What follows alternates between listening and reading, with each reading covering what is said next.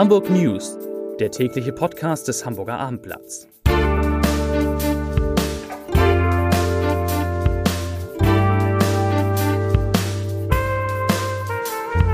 Herzlich willkommen. Mein Name ist Lars Heider und wir starten natürlich in diese neue Podcast-Woche mit einem Podcast, der ganz anders ist, als er sonst ist, denn es geht nur um die Bürgerschaftswahl, die viel spektakulärer geworden ist, als wir das alle erwartet haben und die wahrscheinlich, ich formuliere es vorsichtig, ein böses Ende für die FDP nehmen könnte. Darüber spreche ich mit Peter Ulrich Meyer, dem Chef unserer landespolitischen Redaktion, und Andreas Dai. Beide zusammen die absoluten Experten für Landespolitik in Hamburg. Beide gestern auch in unserer vier Stunden Sondersendung viel gelobt worden. Andreas Dai wollte sich eigentlich nur einen Kaffee holen, glaube ich, und stand da vor der Kamera. Und da schrieb mir aber heute eine Leserin, also wie Herr Dai das am Ende zusammengefasst hat. Allein dafür hat es sich gelohnt, dran zu bleiben. Also sehr toll. Wir, fahren, wir machen mal so ein paar in diesem Nachrichtenmodus, die drei Nachrichten aller Kürze, mal die wichtigsten Fakten, die man wissen muss. Das Wahlergebnis. Dazu muss man sagen, das ist das Wahlergebnis jetzt um kurz vor 16 Uhr äh, wenn wir diesen Podcast aufzeichnen. Aber es gibt eine nee, mehr als grobe Richtung vor. Die SPD liegt bei 39,0 Prozent, die Grünen bei 24,2 Prozent, die CDU bei 11,2 Prozent, die Linke bei 9,1 Prozent, die AfD, bei der es ja gestern zeitweise so aussah, als würde sie nicht in die Bürgerschaft kommen, bei 5,3 Prozent. Und jetzt kommt es alle die, die dachten, die FDP hat die 5,0 Prozent erreicht. Es sieht so aus, als ob sie die 5 Prozent Hürde nicht schaffen würde, sondern bei 4,9 Prozent landet. Darüber reden wir gleich, woran das liegt. Dann vielleicht die Wahlbeteiligung, ganz interessant, ist von 56,5 Prozent von vor fünf Jahren auf 63 Prozent gestiegen. Das ist jetzt auch nicht überragend, spielt aber auch gleich in unserer Diskussion eine Rolle. Und vielleicht der, der dritte Fakt, wo waren eigentlich die Parteien am stärksten? Auch das ist interessant. Die SPD hatte ihr stärkstes Wahllokal in Wilstorf, das ist im Süden Hamburgs mit 65,8 Prozent. Die Grünen, wenig überraschend, waren in Eimsbüttel am stärksten mit 49,4 Prozent. Die CDU hatte ihr, ihren Höhepunkt in Winterhude mit 34,9 Prozent. Die Linke einerseits in Wilhelmsburg sehr, sehr stark, über 40 Prozent, aber auch auf dem kleinen Grasbrook mit 44 Prozent. Die AfD in Billbrook mit 24 Prozent und die FDP hat in Harvestehude 23,1 Prozent erreicht. So, jetzt müssen wir als erstes darüber sprechen, was ist da los bei der FDP? Die waren stabil gestern in allen Hochrechnungen bei 5 Prozent, zwischendurch mal bei 4,9. Und heute sieht es aber so aus, als ob sie nachträglich aus der Bürgerschaft herausfallen könnten. Warum? Ja, es ist im Wesentlichen eigentlich ein Wahllokal verantwortlich in Langenhorn. Da ist tatsächlich eine Verwechslung passiert. Die Stimmen für die Grünen wurden irrtümlich der FDP zugeschlagen. Okay. Das hat man heute korrigiert. Und das bedeutet in der Tat, dass dieses ganz knappe über dem Durst, etwa 120 Stimmen, ins Gegenteil verkehrt wurde. Und äh, wahrscheinlich ist es so, es fehlt etwa noch ein Viertel der Wahllokale bei der zweiten Auszählung. Das heißt, erklär das nochmal, heute werden alle, wird das alles ja. nochmal ausgezählt? Ja, ja, das was gestern äh, die Landeslistenstimmen, die über die Verteilung der Parteien in der Bürgerschaft entscheiden, also die Stärke der Fraktionen, diese Landeslistenstimmen werden noch einmal ausgezählt und zusätzlich die Wahlkreisstimmen heute zum ersten Mal. Die Wahlkreise bestimmen ja die direkt gewählten Abgeordneten. Aber nun schnell zurück. Also 4,9 Prozent ist im Augenblick der Stand mhm. für die FDP. Und äh, wir gehen im Moment davon aus, dass es am Ende knapp nicht reichen wird. Das wäre natürlich für die FDP der GAU, weil wir reden davon, dass Anfang des Jahres man, also Michael Kruse, der Fraktionsvorsitzende mhm. der FDP, hat Anfang des Jahres noch gesagt, das Ziel ist 10 Prozent plus X. Wolfgang Kubicki, FDP-Legende, sage ich beinahe, äh, Vizepräsident des Deutschen Bundestages, hat gewettet, dass die FDP in Hamburg mehr als 8,5 Prozent kriegt. Sie lag bei etwas über 7,5 äh, bei ungefähr siebeneinhalb vor fünf Jahren. Und wäre jetzt raus, das wäre tatsächlich ein Desaster, insbesondere für Christian Littner und die Kollegen in Thüringen, die das mit ausgelöst haben. Ja. Oder? So, ja. Daran, lag, daran liegt es vor allem? Äh, Thüringen, Thüringen ist, ist ein, ein sehr entscheidender Faktor. Also wir wissen, dass eben insbesondere FDP-Wähler oder sagen wir FDP-Sympathisanten, mhm. Menschen, die sich überlegt haben, FDP zu wählen, äh, aufgrund des ähm, Vorgangs in Thüringen und der Folgen davon Abstand genommen haben. Insbesondere FDP-Wähler waren das.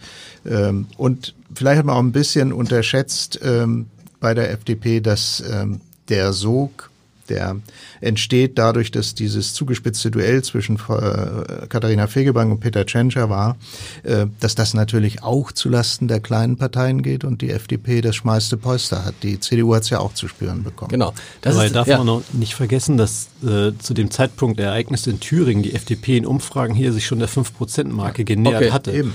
Also das allein war es nicht, sondern genau wie Peter sagt, es gab ja vorher schon den Effekt, dass FDP und auch CDU-Anhänger ganz offen ihren Leuten am äh, Wahlkampfstand gesagt haben, wir finden euch eigentlich ganz gut, aber wir wählen diesmal den Tschentscher, weil wir eine grüne Bürgermeisterin verhindern wollten. Also das war auch ein ganz entscheidender Effekt. Was bedeutet das für die FDP, die, ihr verbessert mich, doch erst vor neun Jahren wieder in die Bürgerschaft in Hamburg reingekommen mhm. ist, damals sehr überraschend mit einem frischen äh, Wahlkampf von Katja Suding. Was mhm. ist das jetzt, wenn man ja nicht nur für vier Jahre wie früher, sondern fünf Jahre nicht im Parlament sein ja, sollte. Eine existenzielle Situation. Die FDP hat es ja auf Bundesebene erlebt, allerdings mit einer vierjährigen Legislaturperiode. Das schießt die Partei natürlich erstmal aus allen möglichen Zusammenhängen heraus.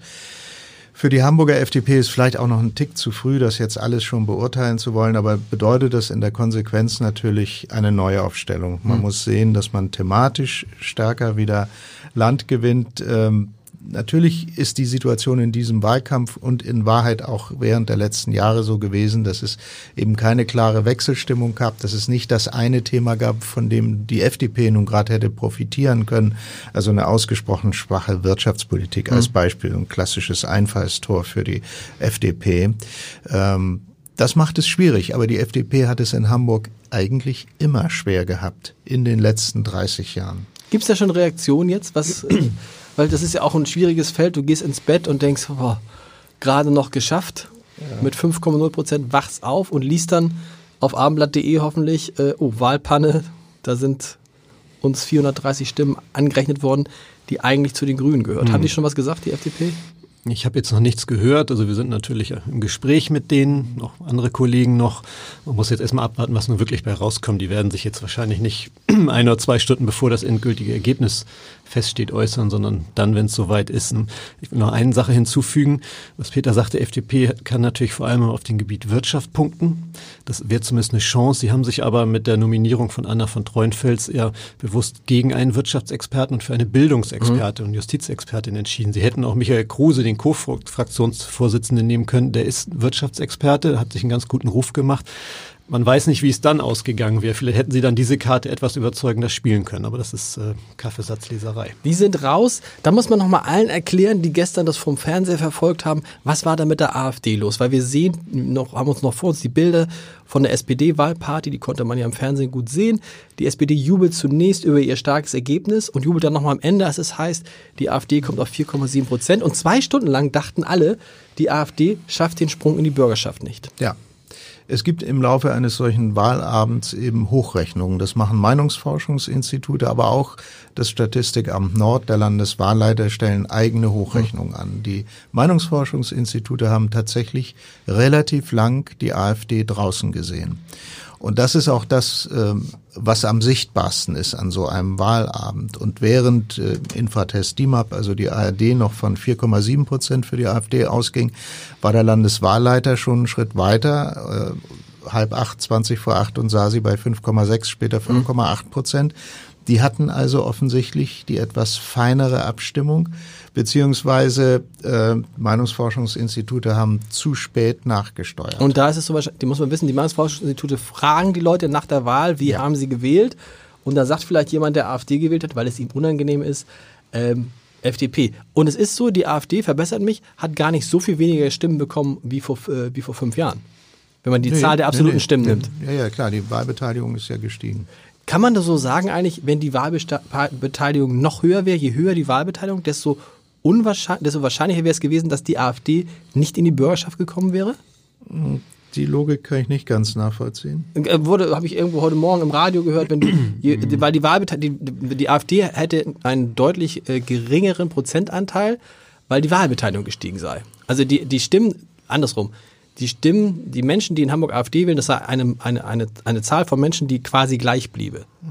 Und je mehr, je mehr Menschen dann zur Wahl gehen, desto geringer ist natürlich dieser Anteil. Ja, Ja, das- aber das, das glaube ich ist sehr spekulativ, ähm, weil es ja immer darum geht, wie stark können Parteien in ihrem Spektrum mobilisieren. Davon hängt es ja auch stark ab. Okay. Und ich würde nicht sagen, dass äh, es eine absolute Obergrenze für die AfD in Hamburg gibt. Das würde ja diese These Das ist die These, genau. dann- Hat so ein mehr geht nicht. Politikwissenschaftler sozusagen. gesagt, genau. Mehr geht. Konkurrenz, ne? eine Obergrenze Okay, pass auf, dann lassen, dann reden wir gar nicht lange drüber. Reden wir über die beiden Wahlsieger. Das sind einerseits die SPD, die die Wahl absolut gewonnen hat. Das sind die Grünen, die am stärksten zugelegt haben. Ihr beide seid die Experten. Rot-Grün geht weiter. Oder hört Peter Tschentscher auf Klaus von Donani, der gestern beim Abendblatt gefordert hat, also er würde jetzt mal mit der CDU sprechen. Es ginge um die Hamburger Wirtschaft in den nächsten Jahren und da wäre doch eine Kombination SPD-CDU viel besser. Und außerdem in Klammern sei die CDU ja mit 11 Prozent jetzt billig zu haben. Ja, ich glaube, am Ende wird Rot-Grün dabei herauskommen. ähm, Und zwar aus mehreren Gründen. Ein Grund ist, wenn man dieses Wahlergebnis von gestern ähm, sich anschaut, dann kommt man eigentlich nicht umhin zu sagen, dass es ein Regierungsauftrag für Rot-Grün ist, weil die SPD in schwieriger Situation gleichwohl deutlich stärkste Kraft geblieben ist und die Grünen ein historisches Ergebnis erzielt haben.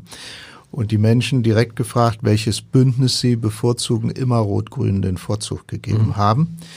Ich glaube auch umgekehrt auf Seiten der CDU äh, wird sich die Erkenntnis durchsetzen, dass diese 11,2 Prozent nun wahrlich keine Aufforderung sind, in den Senat einzutreten. Das ist Zweitschlechtestes, Erge äh, zweitschlechtestes Ergebnis der CDU überhaupt in Deutschland bei Landtagswahlen. So, und das schlechteste in Hamburg je erzielt, logischerweise. Und ähm, insofern könnte ich mir vorstellen, ja, es wird diese Gesprächsrunde auch mit der CDU geben, aus SPD-Sicht übrigens auch taktischen Gründen wichtig, um den Grünen deutlich zu machen, äh, es geht auch anders. Letztendlich ähm, kann ich mir nicht vorstellen, dass ähm, SPD, CDU als Koalition zustande kommt, es sei denn, die, äh, Sozialdemokraten und Grüne verhaken sich so in den Koalitionsverhandlungen. Die Forderungen der Grünen sind so groß, so übermächtig, dass die SPD sich nicht durchringen kann.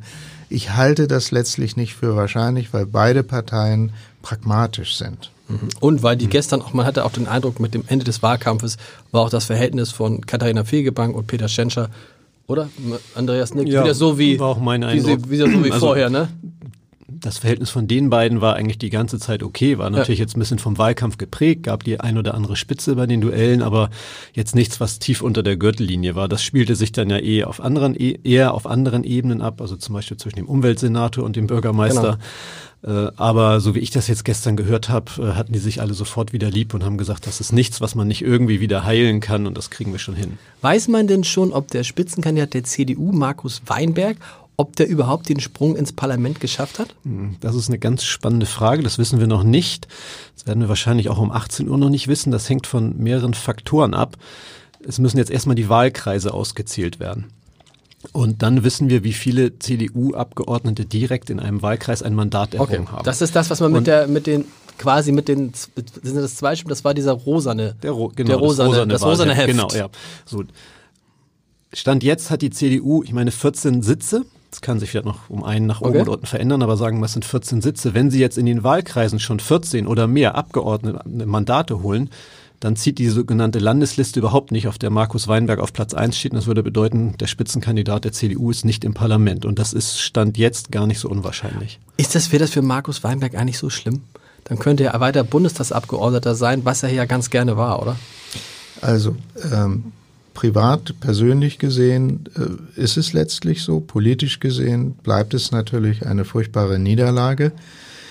Ähm, wenn er nicht in die Bürgerschaft einzieht, wenn er kein Mandat hat, wird jeder verstehen, dass er das Bundestags, Bundestagsmandat weiter wahrnimmt. In, insofern war das vielleicht dann letztendlich ein schlecht geendeter Ausflug in die Landespolitik. Das kann sein. Gut, wir bleiben dran. Heute Abend so ab 18 Uhr mal auf abendblatt.de gucken. Da gibt es vielleicht das, vielleicht noch zu früh, das endgültige, ist es dann das End, nee, das vorläufige amtliche Endergebnis, ne? ja, das ist ausdrücklich das Vorläufige. Vorläufige. Das Amtliche wird dann irgendwann im März Genau. festgestellt. Aber was wir gestern veröffentlicht haben, war nur ein vorläufiges Endergebnis. Und jetzt kommt der feine, aber wichtige Zusatz amtlich dazu. Aber Ja, es bleibt wenn vorläufig. Das, wenn man das so will, das war gestern eine schnelle Auszählung. Jetzt haben wir über die Details, die heute noch eine Rolle spielen, gar nicht so ausführlich mehr berichtet. Aber heute ist nochmal sehr genau jeder einzelne Stimmzettel angeguckt worden. Auch auf die Frage hin, ist er nun gültig oder ungültig, bei denen es im Zweifel war. Hat es eigentlich schon mal gegeben, dass am Tag nach einer Wahl eine Partei erfuhr, dass sie doch nicht in der Bürgerschaft ist? Kannst du dich daran erinnern in Hamburg? Äh, so spontan nicht. Nicht. wir gucken nochmal. Wir verzichten auf den Lesebrief des Tages, weil es so viel Interessantes zu besprechen gab. Und dann hören wir uns morgen wieder mit dem Podcast in der gewöhnten Form. Bis dann. Tschüss.